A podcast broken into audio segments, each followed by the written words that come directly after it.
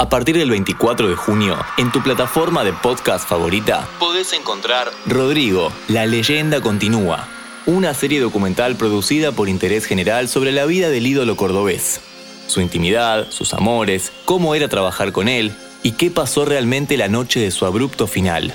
Todo contado por sus músicos y sus familiares. Busca Rodrigo, la leyenda continúa, y dale al botón de seguir, así no te perdés el estreno. Uyuni, Bolivia. En este capítulo de Carry On viajamos a uno de los escenarios más espectaculares de América Latina, Uyuni, espejo del cielo en la tierra.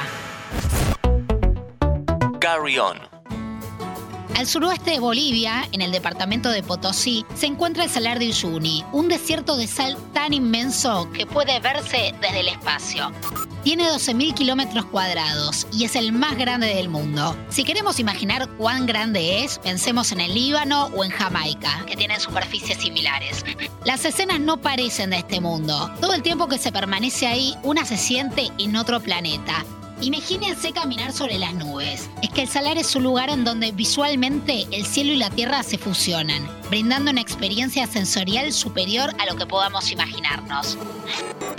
El placer visual comienza desde que se está sobrevolando para llegar allí, pero lo es aún más estando en el punto central del desierto salino.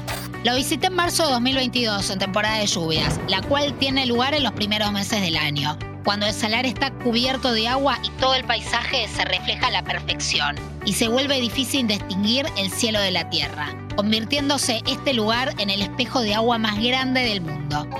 Me contaban los guías del lugar que la experiencia de visitarlo durante la temporada seca, en la que va de mayo hasta fin de año, es distinta e igualmente atractiva, porque el salar se seca y la sal se cristaliza, creando dibujos geométricos en la superficie. Ambos escenarios visuales lo hacen único e igualmente aprovechable para sacar fotos y grabar videos de otro planeta. Los atardeceres son un tema aparte, cuando el color del cielo cambia minuto a minuto, pasando del amarillo a un rojo intenso. Una experiencia gastronómica que vale la pena vivir en el lugar es el almuerzo aptapi, una costumbre andina conservada desde tiempos prehispánicos que consiste en una comida comunitaria donde se comparten alimentos típicos, productos únicos y saberes de las culturas que habitan allí. En temporadas secas es un picnic, es decir, se come en el suelo. Pero en los primeros meses del año, el almuerzo se prepara en mesas, ya que el salar está recubierto por una capa de agua y, lógicamente, todo se mojaría. Algunos platos que pude probar son la carne de llama deshidratada, el falso conejo y algunas preparaciones con quinoa y verduras. Aunque el principal atractivo de Uyuni es el salar, se pueden hacer otras actividades, como por ejemplo visitar el cementerio de trenes, donde se encuentran locomotoras de finales del siglo XIX, provenientes de varios países europeos, que iban en búsqueda de minerales extraídos de las montañas que rodean la ciudad, como el oro, la plata y el estaño. Las locomotoras, corroídas por la sal y el viento, tienen un aspecto de deterioro y oxidación considerable, lo que en conjunto con el paisaje que las rodea las convierte en súper fotografiables. Se puede subir a sus techos para sacarse fotos, pero lógicamente con mucho cuidado. Una manera de vivir la experiencia completa es alojarse en un hotel de sal. Sí, uno de los hoteles más insólitos del mundo, donde las paredes son bloques de sal, el techo es de sal, el piso es de sal, al igual que las sillas, mesas, camas y las esculturas que decoran su interior.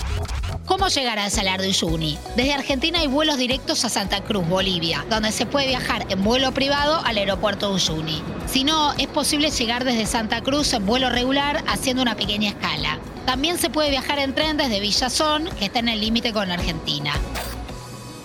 No hay que olvidarse de caminar despacio y evitar hacer grandes esfuerzos. Es que el salar se encuentra a 3.600 metros sobre el nivel del mar y es probable que se sientan los efectos de la altura. Para no apunarnos podemos mascar coca o en todo caso tomar su té. Dada su extensión y las distancias por recorrer, la excursión se hace en 4x4 y lo que más les recomiendo es ir acompañados por un guía local, ya que perderse es muy fácil y encontrar el camino de vuelta extremadamente complicado. También hacer del protector solar tu mejor amigo en esta aventura, porque en la sala el reflejo del sol tiene el mismo efecto que en la nieve. Por eso es necesario cuidarnos mucho la piel para evitar quemaduras. También usar anteojos de sol y gorrito o sombrero. En este capítulo de Carry On viajamos a una de las ciudades más impactantes de Sudamérica, donde el cielo se confunde con la tierra, haciéndonos sentir en un paisaje de otro planeta.